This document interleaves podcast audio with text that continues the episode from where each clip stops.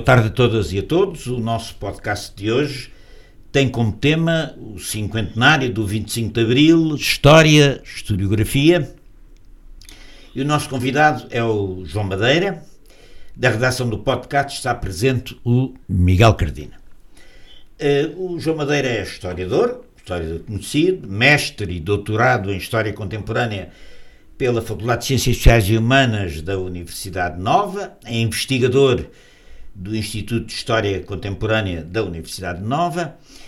A sua área de especialização eh, é o estudo da história das oposições ao Estado Novo, designadamente, especialmente, nas áreas que respeitam à história do anarcossindicalismo, à história do Partido Comunista Português, à história dos movimentos de esquerda radical, marxista-leninistas, maoístas, eh, quer numa perspectiva nacional, em Portugal, quer no domínio dos estudos comparados com outras experiências internacionais.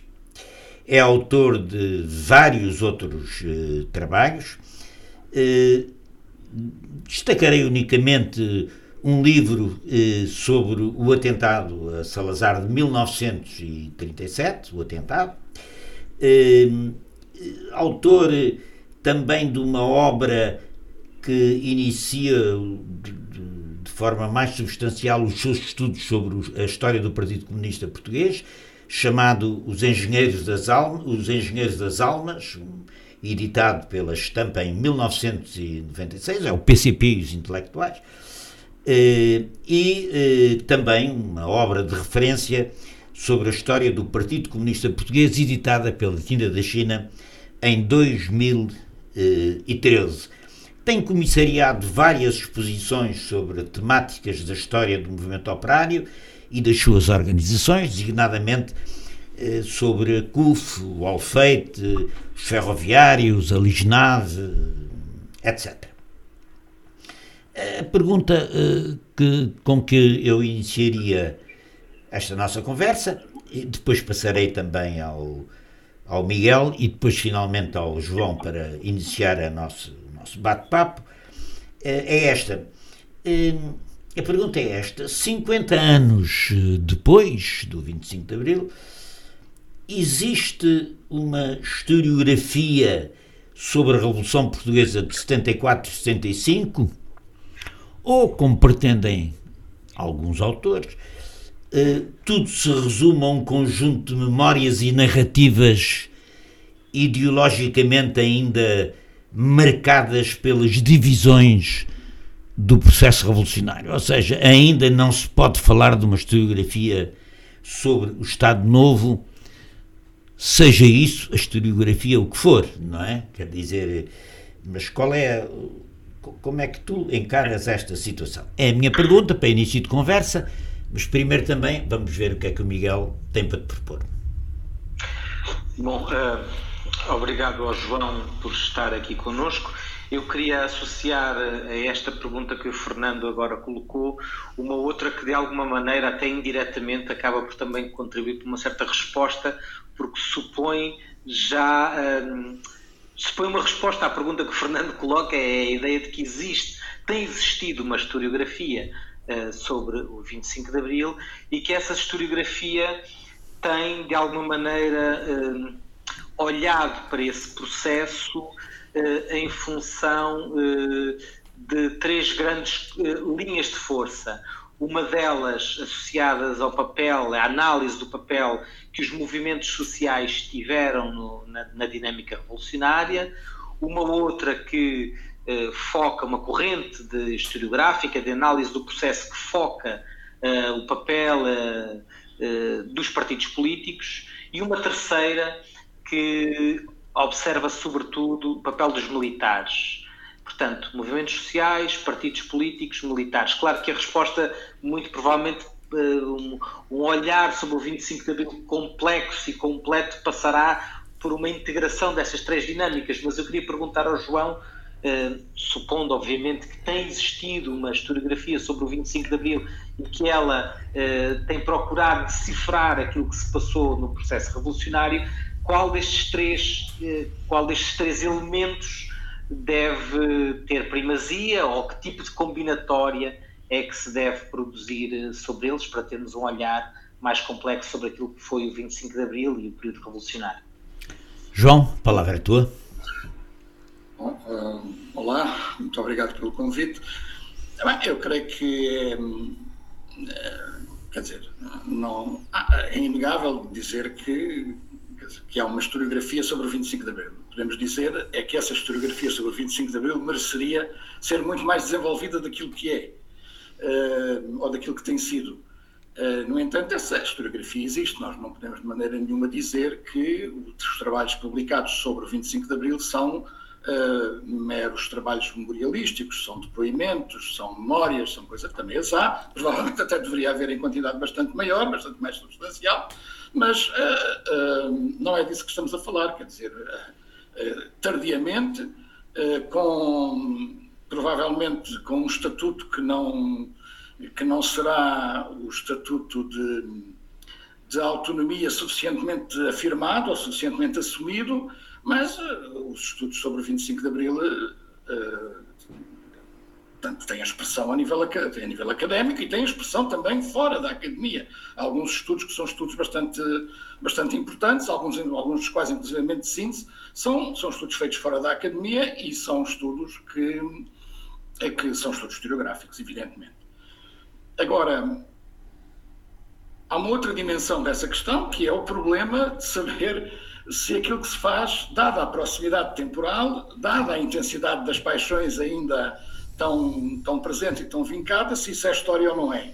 Bom, mas creio que uh, isso seria dizer que não é que, que, só é história quando há um, um distanciamento absoluto em relação aos temas que se trata, seria colocar o historiador ou o investigador dentro de uma espécie de, de, de cápsula ascética para produzir o seu trabalho. É evidente que cada historiador tem, tem a sua própria sensibilidade, as suas opções, as suas convicções e, claro, como em história, nos temas do 25 de Abril, ou noutro qualquer tema de história contemporânea, ou noutro qualquer tema de história, transportará necessariamente uh, essa sua formação, essa sua visão, essa sua sensibilidade para o trabalho que está a desenvolver. Isso não quer dizer que o trabalho seja parcial, porque o problema está na forma como e no rigor com que trata, com que trata os temas.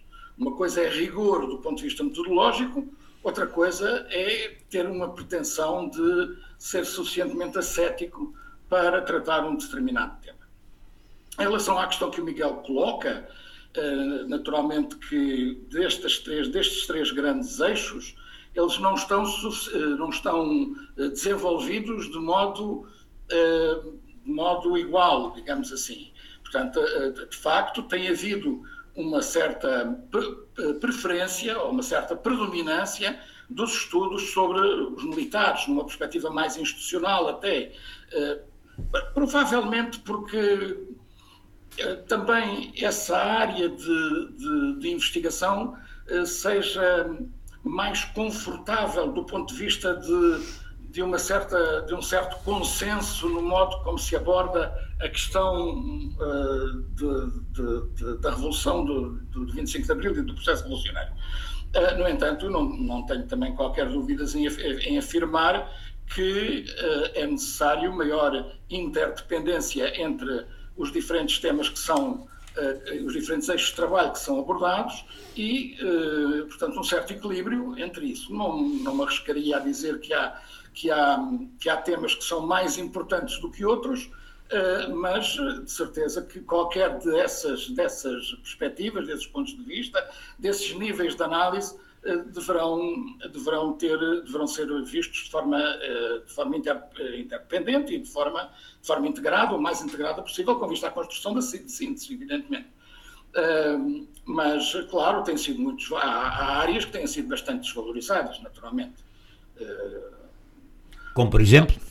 Mas já não me refiro só à questão colonial, não, quer dizer que é uma questão que, enfim, nos últimos tempos tem havido um esforço grande no sentido de a, de, a, de, de ultrapassar. Mas, por exemplo, em relação a, a determinados períodos e, às, e ao, processo, ao, processo, de luta de classes em termos de, de, de, de, alguns, no período do verão quente, por exemplo, das diferentes componentes, a caracterização e a independência das diferentes componentes, o que é que é autónomo do ponto de vista do movimento social, o que é que é a construção pelas formações políticas, o modo como cada uma dessas componentes tem, eh, tem portanto, tem, eh, se, se expressou no, no, próprio processo, eh, isso tem sido, enfim, bastante, bastante limitado. Porque também aí há um outro problema que é, que é, um, problema, que é um problema de fontes. muitas fontes, designadamente fontes com origem militar, continuam hoje bastante inacessíveis. Eu não sei se para dar um certo um lado mais concreto das coisas. Eh, portanto, eu poderia citar um, enfim, um facto que aconteceu comigo e que penso que é paradigmático aqui há algum tempo de, desta situação. Portanto, eu pretendia consultar o processo do desvio das, das chamadas 1000G3. Eh, esse processo existe, é um processo volumoso, e depois de algum tempo de procura onde é que, de, de detecção do, do, do processo, ele é detectado, ele vem à leitura, é-me comunicado que posso ter acesso ao processo e no preciso momento em que estou a aceder ao processo, o responsável pelo arquivo vem-me dizer que eu não posso continuar a desatar os maços para ver o primeiro volume, porque esse processo foi retirado de consulta. Uhum. E, portanto, isso significa que ainda há, eh, portanto, toda uma zona de fontes, apesar deste meio século praticamente que nos distancia eh, dos acontecimentos, que continua a condicionar eh, a investigação. tu, não sei se. as comemorações do, do cinquentenário do 25 de Abril são. Há, há, há, há, um ponto de vista que considera que estas comemorações do cinquentenário de 25 de Abril eh, vão ser feitas em condições absolutamente excepcionais relativamente àquilo que foram as comemorações eh, tradicionais. Eh, e que esse elemento é marcado pelo facto de, pela primeira vez em comemorações da Revolução, surge uma corrente política organizada e com representação parlamentar que é contra. Não é só contra a revolução, é contra o seu próprio resultado em termos de ordem política existente. Hum, achas que isso, João, achas que isso vai ter uma influência no tipo de debate comemorativo dos 50 anos? Creio que o, o, debate e o debate, portanto, que as comemorações, na sua dimensão institucional, eh, não podem contornar as alterações que, do ponto de vista do sistema político, têm vindo a surgir nos últimos anos. E claramente que a afirmação de uma extrema-direita fascisante, populista, que tem o descaramento de contestar e de contrariar a, eh, a questão do 25 de Abril, que isso se vai fazer sentir. E, portanto, as comemorações institucionais se vão, ser, se vão realizar num contexto que é um contexto necessariamente diferente do que se haviam realizado em anos anteriores. Uh, isso pode condicionar, mas pode suscitar uma maior assertividade do ponto de vista das, eh, das comemorações, que me parece que deve ser naturalmente uh, aproveitado no sentido de, eh, portanto, afirmar as comemorações do 25 de Abril em ligação concreta a um conjunto de valores que são valores que não são propriamente datados, também historicamente, eh, chamando para, para, para, para cima da mesa eh, a dimensão cívica que as próprias comemorações encerram em si. Mas em relação às comemorações dos, dos 50 anos de 25 de Abril, ainda queria referir uma outra coisa. Eu, claro, não tenho absolutamente nada contra as comemorações oficiais, mas creio que uh, na, na linha de, de, daquilo que foi o próprio processo revolucionário, dessa memória, que é uma memória que está ainda bastante uh, desvalorizada e subestimada, é extremamente importante que múltiplas iniciativas de comemoração dos 50 anos do 25 de Abril eh, eh, de iniciativa de grupos de cidadãos ou de organizações eh, se afirmem também e se, se organizem se realizem, porque isso lhes dará um caráter de pluralidade que me parece bastante, bastante importante, inclusivamente neste contexto político que nós vivemos. Eu queria só, só pegando na, neste aspecto da, das comemorações do 25 de Abril, que, deste ciclo longo de comemorações que se abriu agora, um dos, uma, uma, das novidades, de alguma maneira, o Fernando Rosas falava disso, é a emergência de uma extrema-direita uh, abertamente crítica não só da Revolução, mas da democracia. Uh, e o outro aspecto, esse sim, não direi propriamente uma novidade nos processos de memorialização do 25 de Abril e até dos processos de memorialização, sobretudo dos processos de memorialização institucional, é uma leitura do 25 de Abril que de alguma maneira o identifica, o torna sinónimo da, da consolidação de uma democracia digamos assim, uma democracia liberal, se quisermos. Aliás, o próprio documento, a resolução do Conselho de Ministros que, uh, que uh, dá posse a esta, a esta comissão de comemoração oficial, fala do 25 de Abril quase de uma maneira teleológica como o horizonte que permite, e a expressão é mesmo utilizada, uma, a instauração de uma democracia liberal em Portugal. Isso, obviamente, tem ligações com com a, a, ideia de que Portugal inaugurou uma terceira vaga de democratização, logo seguida pela Espanha e pela Grécia, de alguma maneira, portanto, a, de, a ideia de, de, de, uma revolução que é uma transição. Eh, como é que como é que vês isto, João? Como é que neste ciclo comemorativo este elemento se expressa e que silêncios é que ele também esconde? Eu creio que dificilmente eh, comemorações eh, com caráter oficial, com uma dimensão institucional muito vincada, num contexto político concreto, com uma determinada correlação de forças, inclusivamente a nível, a nível político parlamentar, enfim, tudo isso. É claro que tudo isso dificilmente nos daria uma outra representação oficial do 25 de Abril que não é essa.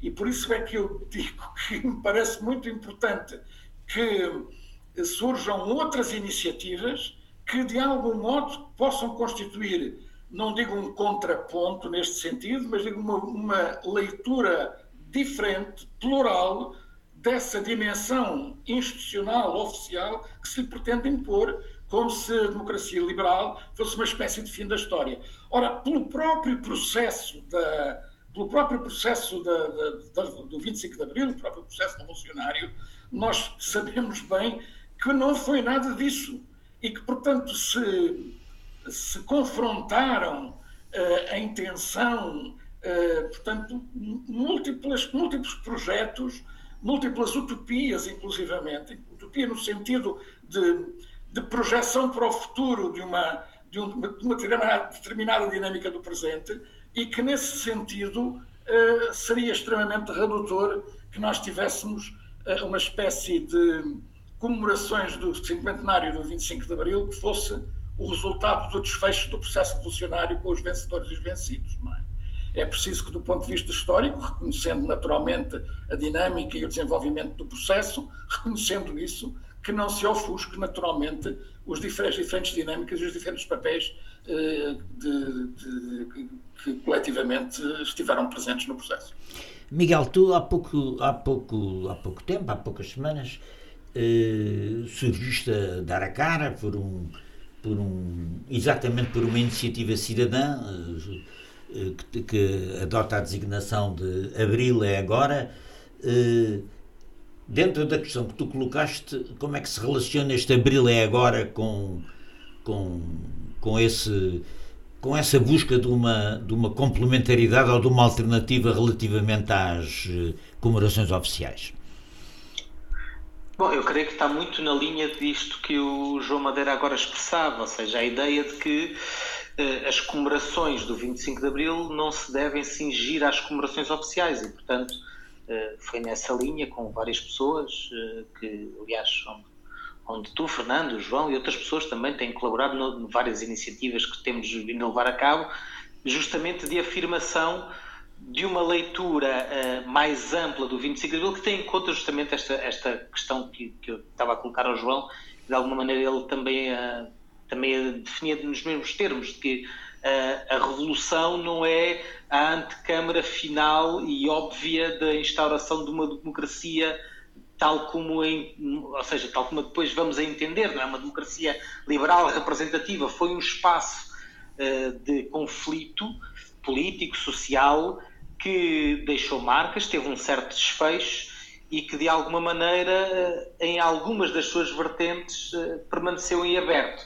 Aliás, eu aproveitando a questão que o Fernando me coloca, eu agora fazia em bumerangue e colocava a questão ao, ao João, que é que é justamente esta de perceber as continuidades e descontinuidades do 25 de Abril. Uh, ou seja, o 25 de Abril uh, há elementos uh, da, da, da, sua história que de alguma maneira se encerram.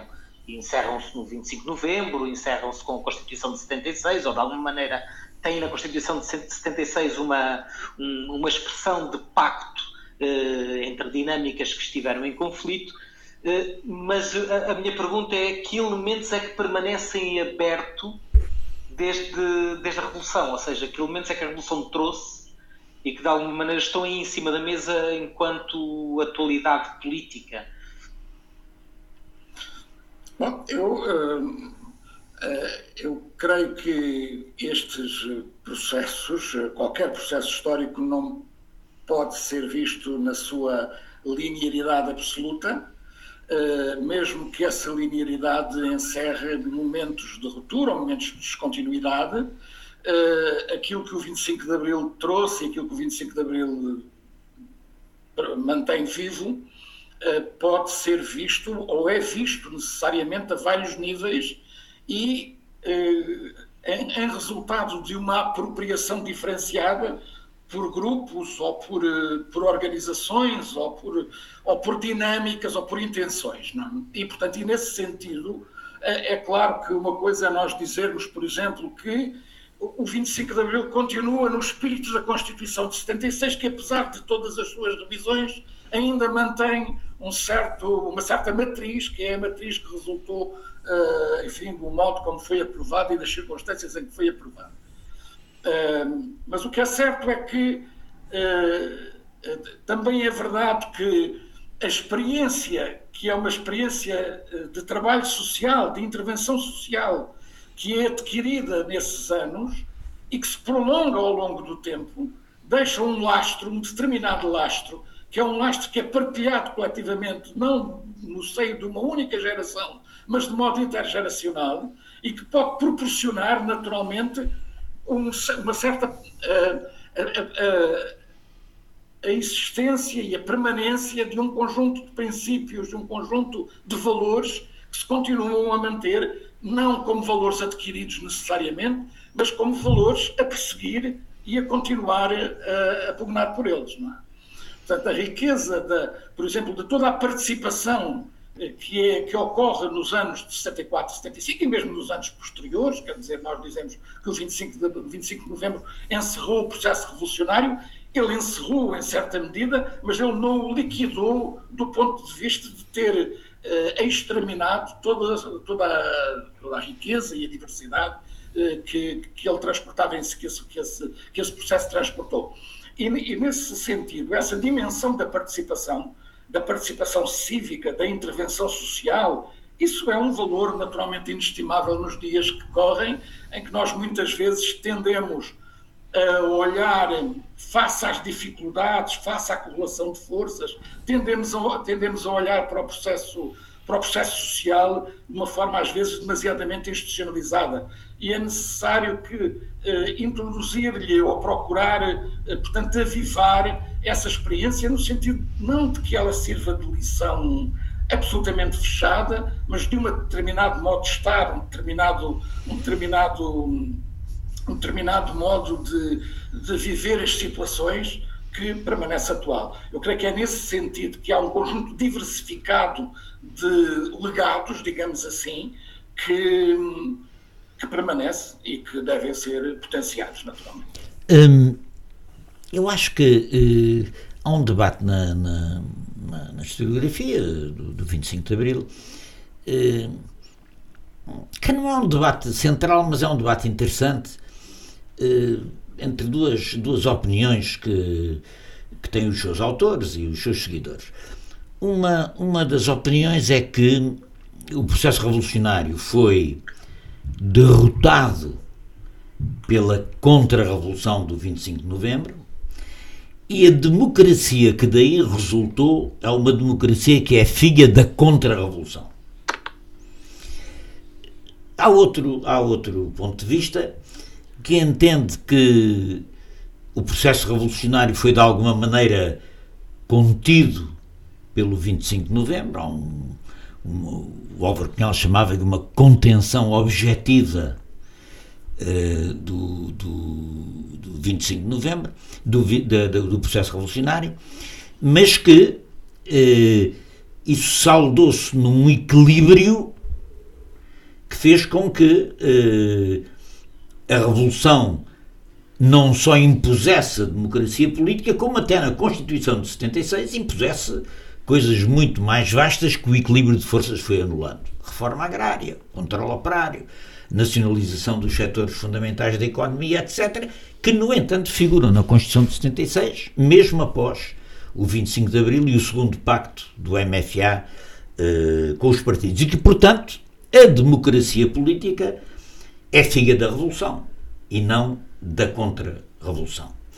Eh, esta, esta, esta questão tem eh, a sua importância, eh, desde logo para percebermos de onde vem a democracia portuguesa, que não é pouca coisa, e depois para, para, para, também, para também podermos discutir qual é o, o papel do 25 de novembro neste, neste processo.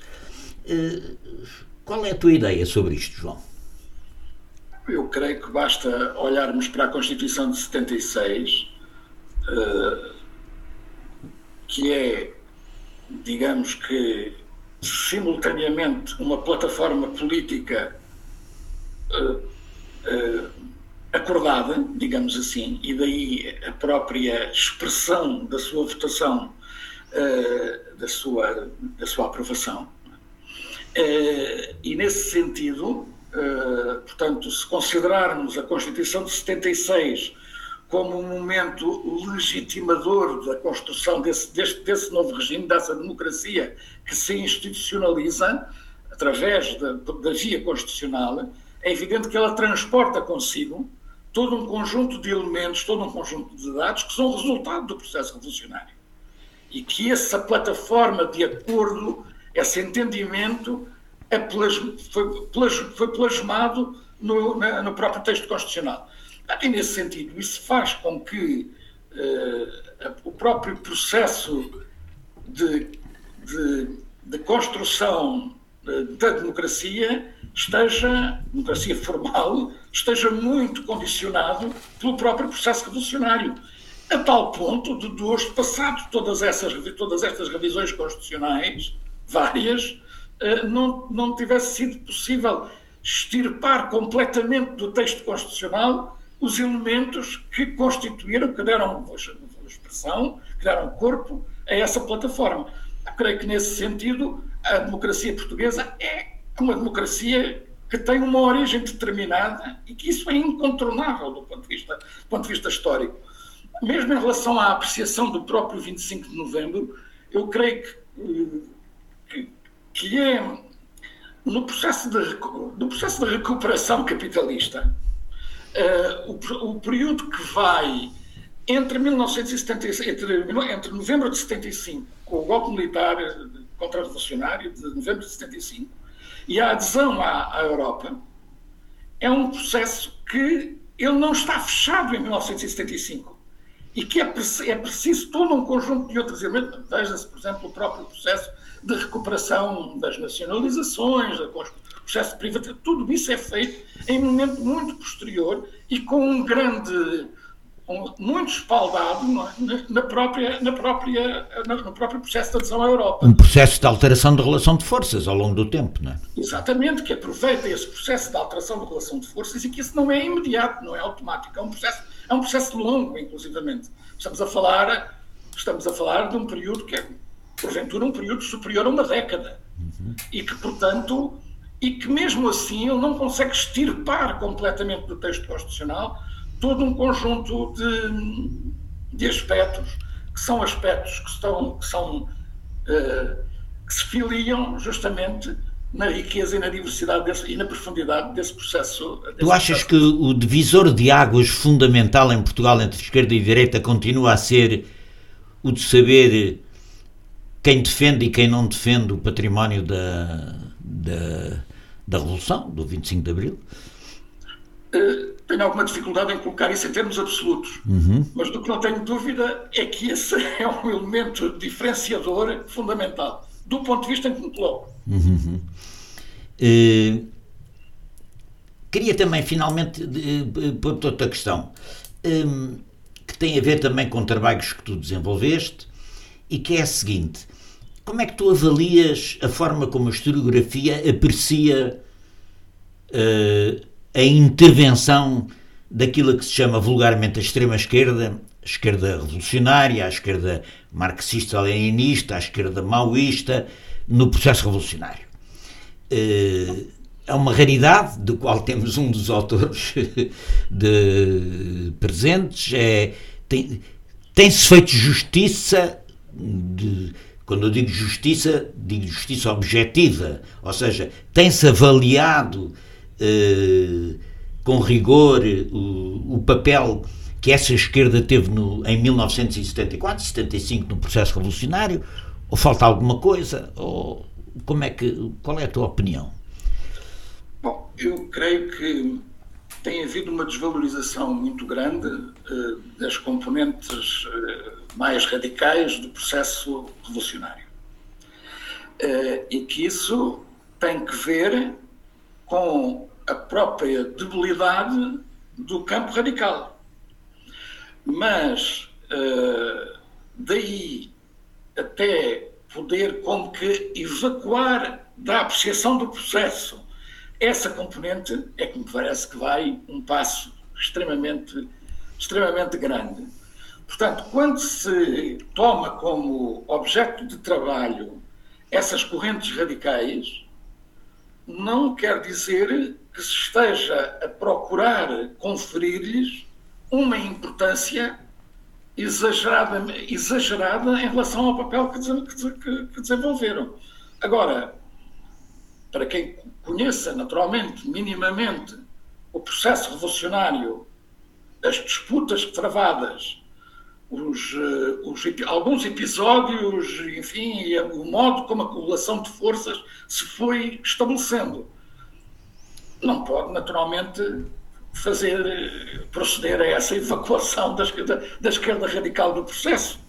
E daí eu achar que, naturalmente, tem havido uma desvalorização bastante grande dessa componente e que é importante, naturalmente, recuperar o seu papel, recuperar no sentido historiográfico, evidentemente, o seu papel, eh, com o maior equilíbrio possível, mas nem hipervalorizá-lo, nem retirar qualquer importância, porque qualquer destas atitudes eh, traz, traz agarrado consigo um preconceito ideológico que é um preconceito ideológico que me parece que, se é legítimo que esteja presente em quem escreve a história, em quem a faz, uh, já o modo como a posição, o lugar que lhe confere, isso aí já tem de ser de forma bastante mais rigorosa e bastante mais, uh, mais uh, portanto, detalhada no sentido de procurar o equilíbrio, o equilíbrio João, eu queria, eu queria pegar nesta resposta que, que agora estás a, a dar sobre o papel da, da, da extrema-esquerda, da esquerda radical durante o processo revolucionário e ligá-la com a, a, primeira pergunta que eu fiz eh, sobre uh, movimentos sociais, partidos e militares e, e o papel de cada uma destes campos na dinâmica do processo revolucionário. Porque se nós olharmos para, vamos chamar de extrema-esquerda por comodidade, eh, na verdade, quer em 75, quer em 76, nas eleições, elas, somando todos os, os, diferentes partidos, a sua expressão é relativamente pequena, em termos eleitorais. Em termos eleitorais. Portanto, isto ligando àquilo que estás a dizer, isto significaria que deveríamos eh, ter uma agenda de investigação, ou que faltaria uma agenda de investigação que focasse mais nos movimentos sociais, ou pelo menos na articulação dos movimentos sociais com dinâmicas políticas ligadas à militância partidária, certamente, mas a, a, esta articulação dialética entre, entre militância e movimentos sociais, significaria isso? Significaria, sim, significa isso. Uh, significa isso, ainda que seja necessário perceber em concreto o processo, no, concretamente em relação ao processo, ainda que seja, que seja importante perceber porque é que a esquerda, uh, a extrema-esquerda, a esquerda radical, uh, adquire importância, porque há ali um momento que é um momento relativamente curto do ponto de vista temporal, mas que tem que ver com os, próprios, os próprios espaços vazios que se criaram no processo de institucionalização da democracia. Não? Eh, quer dizer, a necessidade de, de institucionalizar a democracia, os chamados partidos do regime, do arco do regime, assim designados, enfim, uh, valendo que isso possa valer, uh, deixam em, aberto toda a pulsão popular, toda a pulsão, a espontaneidade, a radicalidade que, o próprio, que a própria abertura das, das, de, de, das muralhas se, se faz e por aquele é um dique imenso, que uma, uma torrente imensa que entra e que vai e que é espontânea e que tem inclusive a oposição dos partidos de esquerda do, do, que estão no regime, no processo de construção do regime, e que vai fazer com que as pequenas organizações da esquerda radical procurem aí adquirir a componente, a base social que não tinham tido, designadamente uma base social operária, popular, e isso vê-se com o processo reivindicativo da, eh, mais, mais breve, enfim, mais, mais rápido nas empresas, mas vê-se, por exemplo, com todo o poderoso movimento de ocupação de casas, eh, que, enfim, sempre esbarrou muito com uma concepção muito institucionalizada eh, de construção da democracia e que, portanto, isso faz com que, apesar dessa escassa, escassíssima representação parlamentar e expressão parlamentar, que a dinâmica do próprio processo é muito mais rico do que nós olharmos para, é olharmos para os resultados, para a, para a expressão eleitoral uh, que depois se vem a, a, verificar, não é? Portanto, e é nesse sentido que essa a militância, a espontaneidade, uh, o, o ousar apoiar as reivindicações populares de modo a levá-las mais longe, tudo isso tem uma riqueza muito grande do ponto de vista do processo social. Não é? Do próprio como é. Hum, eu creio que uh, uh, a força que, que a extrema-esquerda adquire no início do processo revolucionário aparentemente tem a ver, por um lado, com a sua juventude e com o facto de haver uma forte oposição da juventude à guerra colonial, e, portanto, eh, o facto da juventude estar ameaçada de cortar a vida ao meio e se calhar cortar o resto da vida toda com a guerra colonial e de a extrema-esquerda ter marcado uma posição específica muito forte na luta contra a guerra, não é? E, e contrariamente à oposição tradicional, isso é um primeiro elemento que aparentemente justifica o, o rápido sucesso da extrema-esquerda, sobretudo nos setores mais jovens da, do, do movimento popular e, em segundo lugar, o facto que muitas vezes esquece de que o Partido Comunista Português, entre abril de 74 e o 28 de setembro do mesmo ano, ter tido uma, uma posição de clara contenção, relativamente clara contenção e travagem em relação ao movimento grevista espontâneo de protesto que se levanta, permitindo à extrema-esquerda, aliás, eh, grandes sucessos na penetração. Estou a pensar a, greve dos Correios, a greve da Carris, a greve dos Padeiros, a, greve da Lisnave, essa então eh, particularmente emblemática, e a extrema-esquerda tem um enorme crescimento nessa conjuntura, que obriga, aliás, o Partido Comunista a mudar de política a partir do, do, do, do, 20, do 28 de setembro. Uh, mesmo em relação à sua posição quanto à conquista do poder, mesmo em relação à situação da articulação das comissões de trabalhadores com os, uh, uh, com os sindicatos, E eu queria chegar à seguinte pergunta. A partir de certa altura, em 74, segundo semestre de 74, eh, aparentemente eh, o Partido Comunista, a partir dessa altura, e depois de 75, o Partido Comunista eh, não tem capacidade de por si só fazer completamente o que quer, por virtude da, da força, da resistência, da alternativa, da crítica da extrema-esquerda. E a extrema-esquerda, obviamente, como minoritária, menos força tem para, para uh, realizar com a oposição do PCP e que a oposição realizar uh, os seus, os seus objetivos. e, portanto, há como, desse campo da esquerda anticapitalista, há como uma espécie de neutralização mútua, não é? Quer dizer, o PC não pode chegar onde quer porque tem uma forte oposição da extrema-esquerda quanto a muitos aspectos, e, o, e, o, e, o, e o contrário e o contrário também uh, acontece.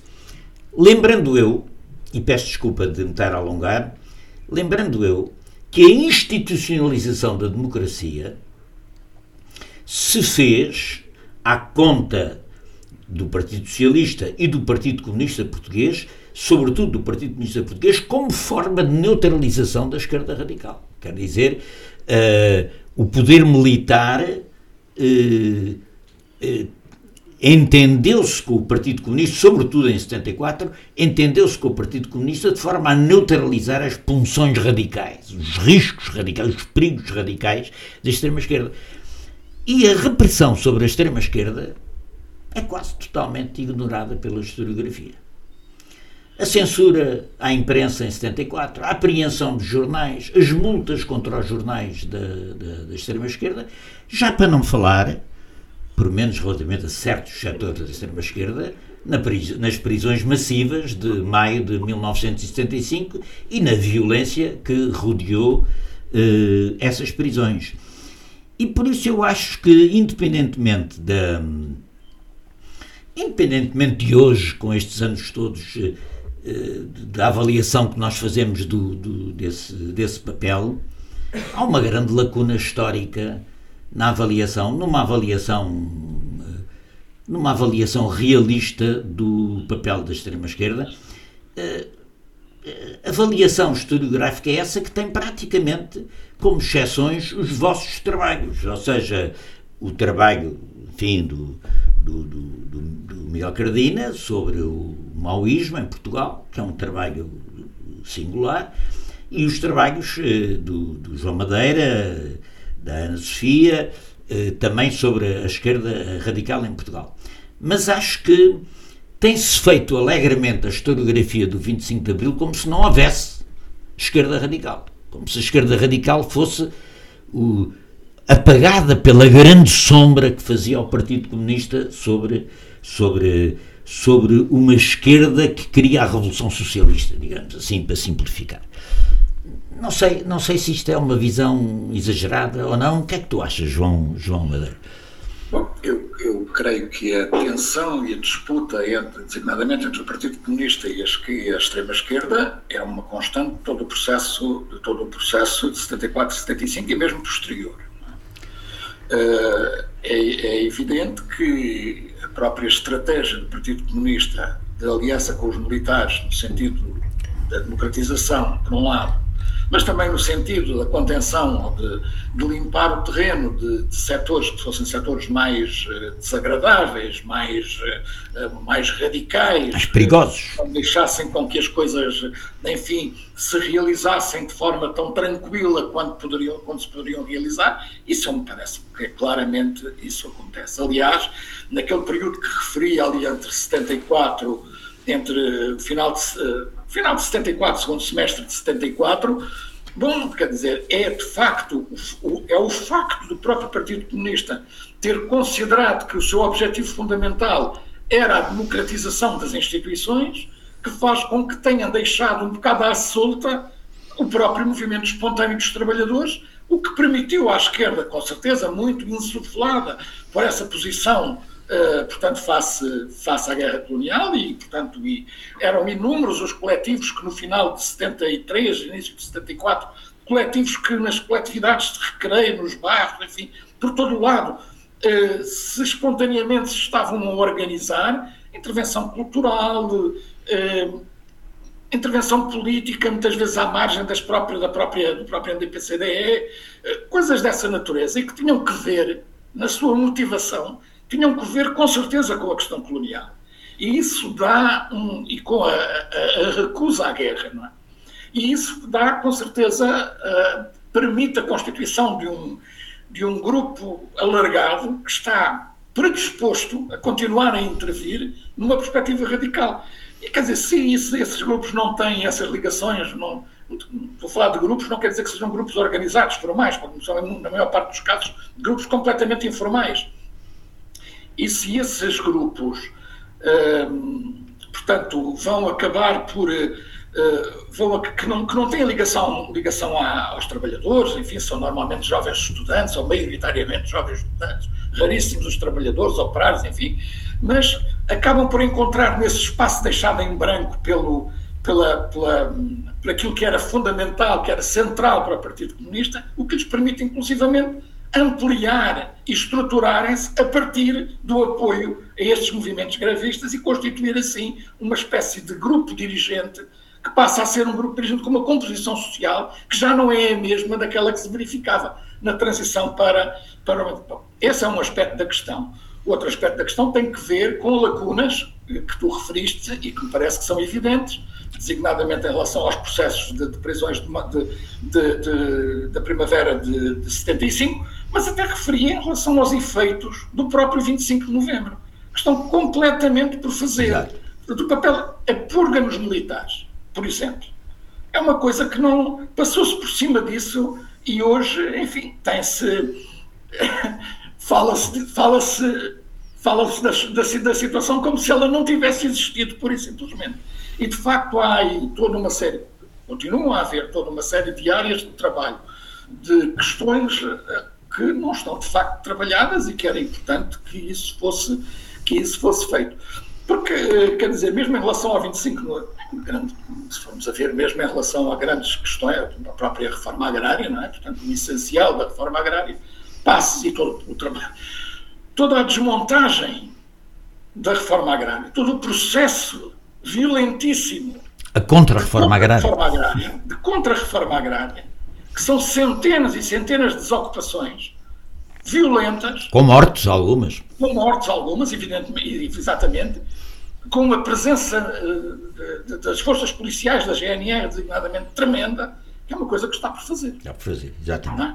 Ou seja, há aqui um conjunto de de temas, de aspectos, enfim, que continuam bastante, bastante por explorar, por trabalhar, por, por, por ver. E, portanto, quer dizer, estamos perante, creio eu, um, uma área de trabalho que, não se podendo propriamente dizer que está virgem, mas está uh, bastante, bastante uh, a, a, aguardar, a aguardar novos historiadores a aguardar uma nova geração de historiadores também, evidentemente. Novos e velhos, mas uh, os novos, uh, fundamentalmente os novos.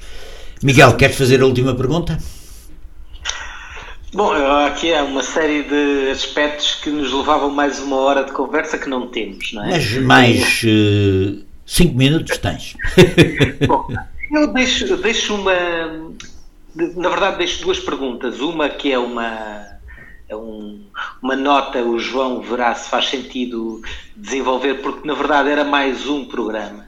Ele há pouco falou sobre a questão do colonialismo e da dimensão colonial, e há pouco também ambos mencionaram o papel que a guerra colonial teve na politização na fase final do regime e o modo como isso depois teve impactos na, na força conjuntural que a extrema-esquerda teve num, num certo momento justamente porque ganhou alguma expressão em setores juvenis nos últimos anos da ditadura.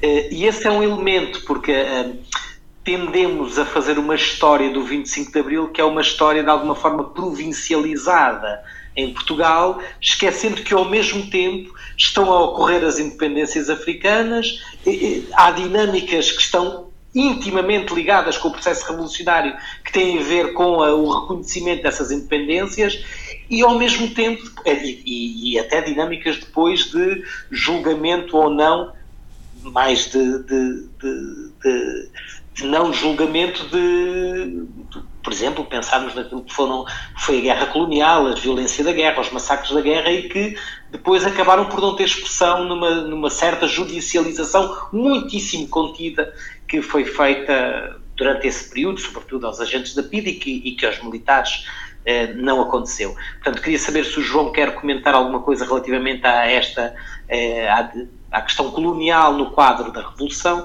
e depois a última nota, que foi muito interessante esta, esta fase final sobre, aquilo, sobre as novas agendas de investigação que o 25 de Abril pode suscitar e era no fundo saber se o João quer comentar isso, que tipo de, de, projeto, de obra, de arquivo, de dimensão da revolução, para além daquelas que fomos detectando aqui nesta conversa, é que poderiam, poderiam suscitar trabalhos futuros.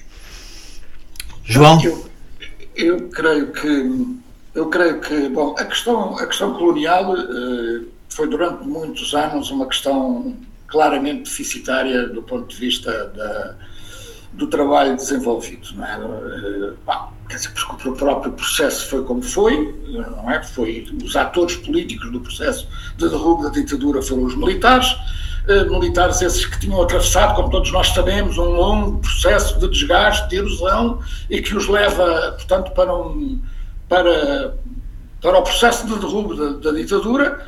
Uh, e isso, naturalmente, isso tem, tem claro, tem consequências do ponto de vista. Durante muito tempo, mesmo as próprias, tu referes a questão da das, ligação entre os próprios momentos de maior ou menor aceleração do processo, de maior tensão, ligados, a, ligados ao, processo, ao processo de independência das próprias colónias. Quer dizer, isso nos estudos, muito, durante muito tempo, foram uh, meras frases entre vírgulas. Uh, não passou muito disso quando as motivações mais fundas eh, se calhar, exigir, se calhar não de certeza que exigiriam uma abordagem uh, completamente diferente. Bom, mas claro, isto, isto é a velha história de Penélope, não é? Sempre a desfazer, sempre a fazer. Uh, isto é a história, não é? No fundo. E, portanto, nesse sentido, parece-me que avançou-se alguma coisa, avançou-se bastante, mas claro que, mesmo desse ponto de vista, há muito, há muito aí quer dizer, há muito ainda para fazer, quer dizer, há uma memória, inclusivamente, que era importante, quer dizer, o impacto, por exemplo, dos massacres, o impacto dos massacres coloniais, que chegavam de algum modo cá, eh, que eram que se recebia através dos boletins anticoloniais ou que eram nos, nas reuniões de estudantes que eram narrados ou que eram lidos. Quer dizer, de facto, eh, há depois disso uma, uma, uma, uma subalternização dessa importância, não é? Isso tem que ver com, o próprio, com a própria intensidade do processo.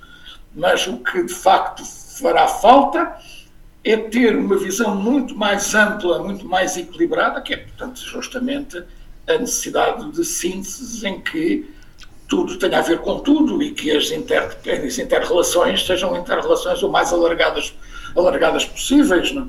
Quer dizer, eu insisto na questão das fontes militares, porque me parece que as fontes militares são de uma importância extraordinária e, a não terem sido muitas delas destruídas, como parece que foram, mas a não terem sido muitas delas destruídas, são absolutamente fundamentais para, eh, portanto, o aprofundamento do trabalho a este, a este nível. É? Porque, na verdade, durante muitos meses, os militares afeiçoaram um processo de produção de informação, de recolha e de produção de informação que é extremamente uh, fino do ponto de vista da malha, não é?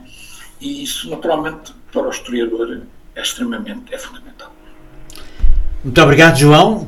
Eh, muito obrigado também por eh, Miguel, por desta conversa ter saído uma espécie de proposta de programa de investigação e até de, de ataque às fontes. Eu costumava dizer há uns anos que os arquivos relativos à história do Estado Novo só se abriam à cabeçada, não é? E foi mais ou menos assim que se abriram. Provavelmente precisamos de voltar à cabeçada para abrir arquivos que já tiveram, que já tiveram mais abertos do que estão. nomeadamente o Arquivo Histórico Militar. Já esteve mais aberto do que está uh, atualmente. Uh, e, e, parece que estamos a voltar, a voltar para trás. Sim, mas já agora deixa-me só. Eu é que o problema, eu acho que nem é, é do sistema de arquivos militares. Portanto, o que está, o problema é que grande parte do material eh, que mais nos interessa não chegou ainda ao Arquivo Histórico Militar. Tá. Está no Arquivo Geral do Exército. Sim, e não chegou porque e, eles essa, não, porque não, porque não há pessoal, porque não ligam nenhuma àquilo, porque claro, acham que aquilo é claro. é secundário. E, e, porque aquilo, e também porque, é, porque, porque o acesso é um acesso muito controlado ainda. Pois, exatamente. Uh, aliás, o, aliás, o, aliás o, o, caso que tu contaste é, é bem elucidativo e valia a pena publicar qualquer coisa nos jornais sobre isso, porque só assim é que se abre os arquivos. A minha experiência é que arquivo do Salazar, arquivo da PID, foi preciso muitos anos de andar à cabeçada para, para que eles se abrissem, não é? E, e isto, estas aberturas são provisórias, não é? Porque depende das conjunturas, das relações de forças. E, e nas Forças Armadas, então, depende dos generais que lá estão, não é? Portanto, uh, esse, esse alerta tem muita razão de ser. Muito obrigado a ambos. O nosso próximo programa eh, vai, da semana que vem, vai ser sobre as novas cartas portuguesas. Vamos. Eh, eh, faz. É também um aniversário redondo sobre a publicação das novas cartas portuguesas, as Três Marias, a repressão de que foi vítima esse livro, a apreensão, o julgamento. É disso que vamos falar na na nossa próxima edição. Ainda não, não vos posso informar exatamente de, de quem é que em princípio vem, mas é uma vinda condicionada, mas uh, vamos anunciá-lo depois. Mas o tema será seguramente esse. O, as novas cartas portuguesas vão estar em cima, vamos estar em cima disso. E também vamos celebrar o centenário de José Saramago. E da obra de José Saramago teremos aqui também a, a, sua esposa, Pilar, que vem falar connosco sobre este tema. Uh, e, portanto, tenham uma boa tarde. Muito obrigado. Até para a semana. Pode subscrever este Convocar a História no iTunes, Spotify ou na sua aplicação de podcasts. O mesmo acontece com os outros podcasts do Esquerda.net, como o Alta Voz, com leituras longas de artigos, o Mais Esquerda, com registros de debates e conferências, os Cantos da Casa, com o melhor da música portuguesa, ou ainda o 4 e 20, o podcast quinzenal da atualidade canábica.